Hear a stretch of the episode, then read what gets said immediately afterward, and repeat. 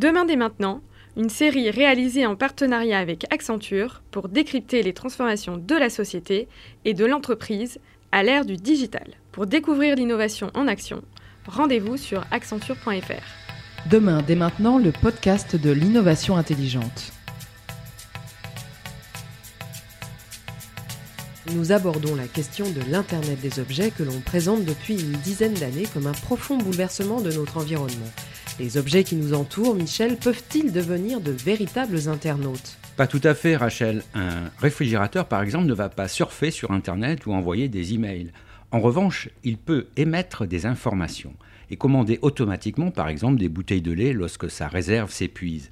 C'est cela l'Internet des objets. Cela revient à connecter certains objets à Internet afin qu'ils apportent un service à l'utilisateur, aux fabricants ou aux commerçants. On peut imaginer qu'un aspirateur en panne soit ainsi plus facile à réparer s'il est capable de communiquer à son constructeur toutes les données concernant son identité, son numéro et sa date de fabrication, la date de son achat, son nombre d'heures de fonctionnement. Le service après-vente peut alors gagner du temps sur la réparation. À terme, ce sont ainsi des milliards d'objets qui sont potentiellement concernés. Les enceintes Alexa d'Amazon, le HomePod d'Apple ou la Home de Google font donc déjà partie de l'Internet des objets. Exactement. Ces assistants sont reliés en permanence à Internet, ce qui leur permet de répondre aux questions de leurs utilisateurs. Ils associent trois technologies essentielles, la connexion au réseau via le Wi-Fi, la reconnaissance vocale et l'intelligence artificielle. C'est ainsi que les assistants comprennent les questions orales et sont capables d'aller chercher les réponses sur Internet. On comprend la facilité d'utilisation qu'apportent les objets connectés aux utilisateurs, mais quel est leur intérêt pour les fabricants de ces objets?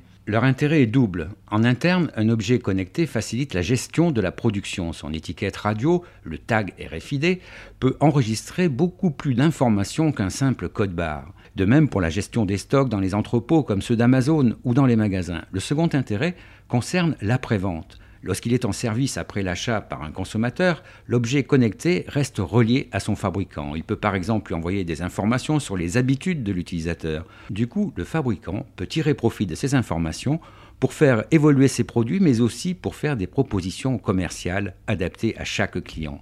L'Internet des objets est donc une source considérable d'innovation.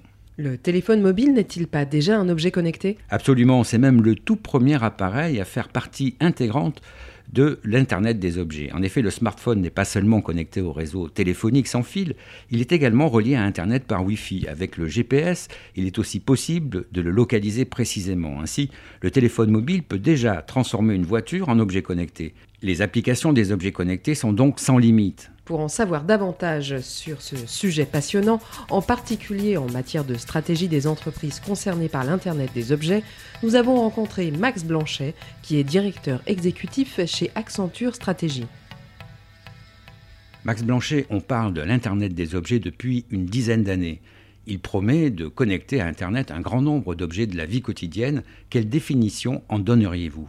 Alors effectivement, vous avez raison, c'est un sujet dont on parle déjà depuis longtemps, euh, qui est très vaste. On citait à une époque euh, qu'il y aurait plus de 50 milliards d'objets connectés euh, sur Terre à un horizon finalement relativement proche, peut-être 2025 ou 2030. donc ce sont un nombre extrêmement impressionnant. Je pense que c'est un sujet qui doit être un peu précisé, car il se segmente en plein de domaines et applications différentes. Alors si on fait une définition, puisque c'est telle votre question, une définition, je dirais, au sens large, je un téléphone téléphone portable est déjà euh, un objet connecté que tout le monde a aujourd'hui. on se pose pas la question de dire tiens, je vais prendre mon objet connecté pour, euh, pour téléphoner. Un ordinateur, euh, il y a déjà 20 ans, 30 ans, était déjà un objet connecté. donc ça, c'est la définition un peu large où tout est connecté. Ce qui est un peu nouveau aujourd'hui, c'est plutôt de parler, donc, comme vous l'avez dit, d'objets de la vie courante qui deviendraient connectés alors qu'ils ne le sont pas aujourd'hui. Euh, d'objets de la vie courante ou d'objets, euh, je dirais, euh, utilisés par les entreprises, dans, les, dans les flux industriels, dans la logistique, etc., ou dans les produits, les biens, les services.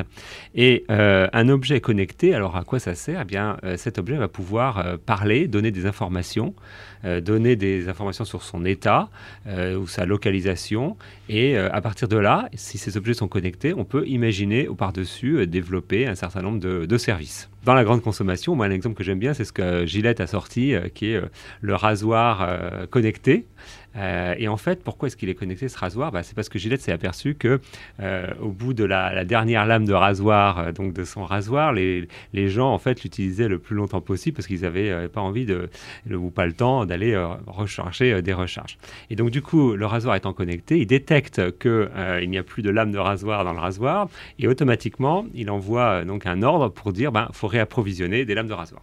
Voilà, c'est un projet qui existe, qui a été qui est mis sur le marché et qui est très emblématique euh, de, ce type de, de, produits connectés. Donc la voiture devient connectée, le lieu de la maison devient connecté, et puis euh, donc euh, dans l'entreprise aussi, beaucoup d'objets connectés vont apparaître.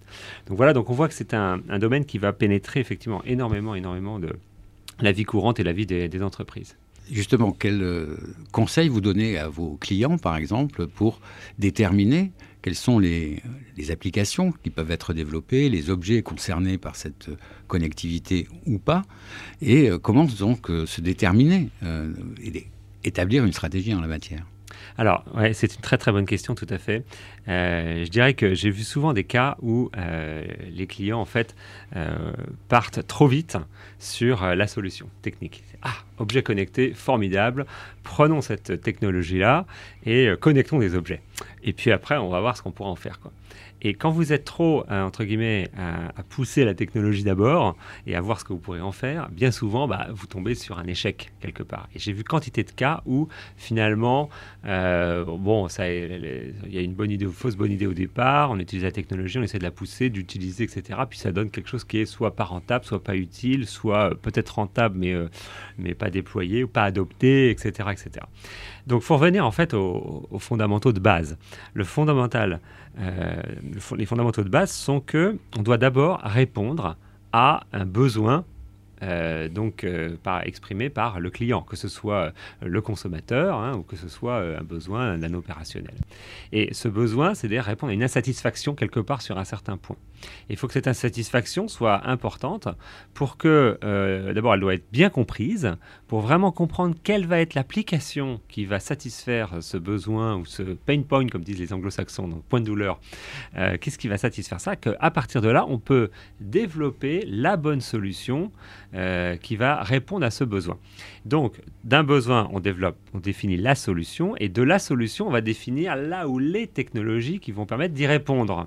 Et peut-être que l'Internet des objets en est une, mais peut-être qu'il y a aussi d'autres façons de répondre aux mêmes besoins avec la solution. J'ai vu quantité de cas où, justement, en faisant comme ça, eh bien, les entreprises ont, redesigné en fait une autre solution avec une autre technologie qui finalement s'est avérée alternative à l'innovation de départ, mais en même temps extrêmement fructueuse. Voyez Donc ça, je l'ai vu ça des quantités de fois. Donc voilà un peu le conseil que je donnerais aux, entreprises. Est-ce qu'il y a des cas où le, besoin, lui, est exprimé par le consommateur et où c'est le consommateur qui peut être gagnant? Alors oui, euh, moi je un autre exemple d'objet connecté que j'aime bien. Euh, aujourd'hui, la, météo, bon, elle est faite, elle est prise par, euh, par, Météo France, par les organismes qui, qui, sont un peu centralisés, on va dire, et pour vous donner la température qu'il va faire, la météo, la température qu'il va faire dans différents lieux là où vous voulez aller. Bon.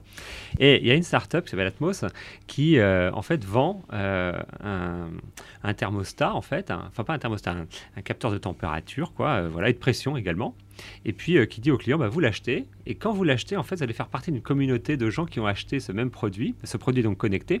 Il mesure la température de là où vous êtes, euh, et euh, il envoie cette, information-là à l'ensemble du réseau pour partager à l'ensemble des propriétaires de ce type de capteur, donc sur toute la France ou même dans le monde. Ça ne correspondait pas forcément, je pense, à un besoin client. Je ne pense pas que les clients se disent, tiens, j'ai un besoin de mesurer la température près de chez moi. Ça a été d'abord peut-être aussi un jeu, etc. Puis après, l'application s'est faite et il y a eu un succès fou.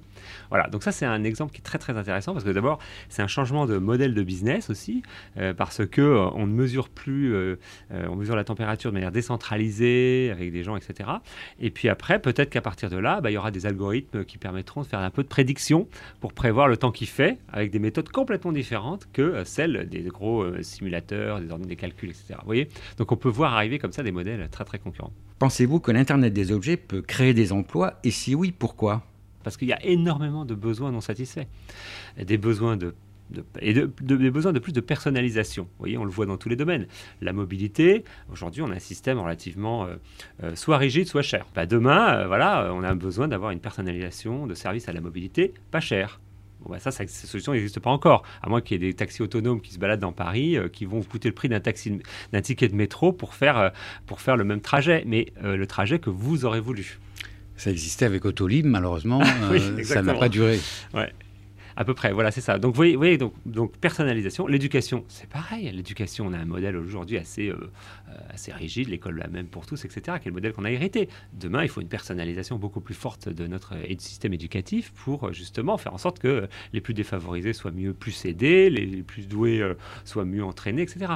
La santé, c'est exactement pareil. On parle de santé connectée. Demain, on n'en a pas beaucoup parlé de la santé connectée. Mais là aussi, encore une fois, énormément d'applications sont en train d'être faites, des capteurs qu'on peut porter sur soi-même pour prédire des crises cardiaques ou, ou des, de la consultation, de la téléconsultation pour pouvoir désengorger les urgences qui sont, qui sont pleines à craquer de gens qui viennent pour voir le docteur en allant aux urgences. on peut avoir euh, voilà, différents types de solutions qui vont permettre de personnaliser davantage aussi la, santé, de prédire, etc. Donc je pense qu'il faut, faut, être positif euh, par rapport à tout ça. Merci à Max Blanchet pour cet éclairage sur l'Internet des objets. De quoi mieux nous préparer à cette nouvelle technologie dont nous découvrirons l'étendue des applications au cours des prochaines années.